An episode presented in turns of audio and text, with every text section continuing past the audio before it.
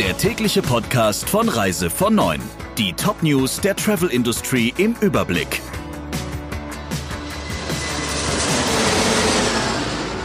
Mein Name ist Jennifer Hess. Einen schönen guten Morgen. Das Kreuzfahrtportal eHeu führt Kurzarbeit ein. Ab dem 16. März gilt sie für 170 der insgesamt 400 Mitarbeiter. 100 davon in Deutschland, 60 in den Niederlanden und 10 in der Schweiz. Die FVW berichtet, dass eHeu dadurch frühzeitig Maßnahmen ergreifen will, um Kündigungen durch das Coronavirus zu vermeiden. Im Ferienhausgeschäft von e-Domizil wird aber keine Kurzarbeit eingerichtet, weil es durch die Corona-Krise nicht so stark beeinträchtigt ist, heißt es. Eheu-Chef Detlef Schäfer-Johann sagt, es ist unser Glück, dass wir mit dem Ferienhaussegment neben der Kreuzfahrt noch ein weiteres Standbein haben. Eheu ist das erste größere Unternehmen aus dem Reisevertrieb, das Kurzarbeit ankündigt. Einige kleinere Reisebüros haben das schon vorher getan. Aus Angst vor dem Coronavirus lassen die Vereinigten Arabischen Emirate keine Kreuzfahrtschiffe mehr in ihre Hoheitsgewässer und das wirbelt natürlich die Kreuzfahrtpläne durcheinander. Nur Schiffe, die schon in Dubai oder Abu Dhabi sind, dürfen innerhalb des Staatsgebietes weiterkreuzen. Diese Einschränkung trifft vor allem AIDA und TUI Cruises. AIDA Cruises wird mit AIDA Prima auch weiterhin Reisen in den Vereinigten Arabischen Emiraten durchführen und die Häfen Dubai und Abu Dhabi anlaufen.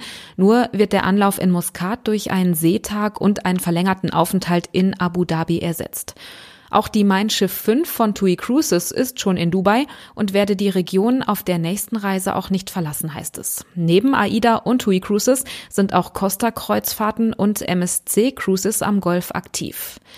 Und auch die Seychellen machen die Häfen für Kreuzfahrtschiffe ab sofort dicht. Die Norwegian Spirit durfte den Hafen von Victoria auf der Insel Mahé zwar am Dienstag noch anlaufen, Passagiere und Crew mussten aber an Bord bleiben. Es konnten nur Treibstoff und Nahrungsmittel aufgenommen werden.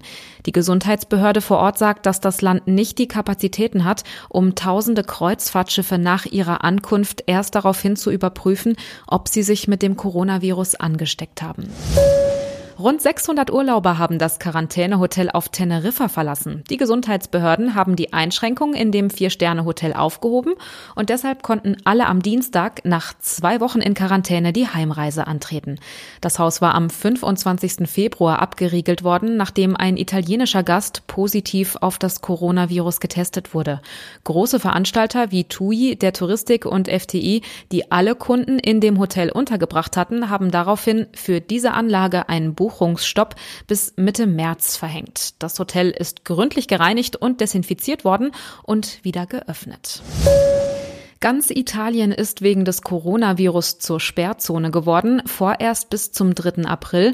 Und deshalb rät das Auswärtige Amt auch von Reisen nach Italien ab. In dem Land ist die Bewegungsfreiheit stark eingeschränkt.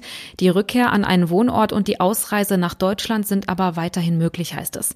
Ausnahmen von der Einschränkung der Bewegungsfreiheit in Italien gibt es aber nur für nachweisbare berufsbedingte Fahrten im Fall von gesundheitlichen Gründen oder in sonstigen Notsituationen. Österreich will Einreisen aus Italien erstmal weitgehend stoppen. Der Reise von Neuen Podcast in Kooperation mit Radio Tourism. Mehr News aus der Travel Industry finden Sie auf reisevon und in unserem täglichen kostenlosen Newsletter.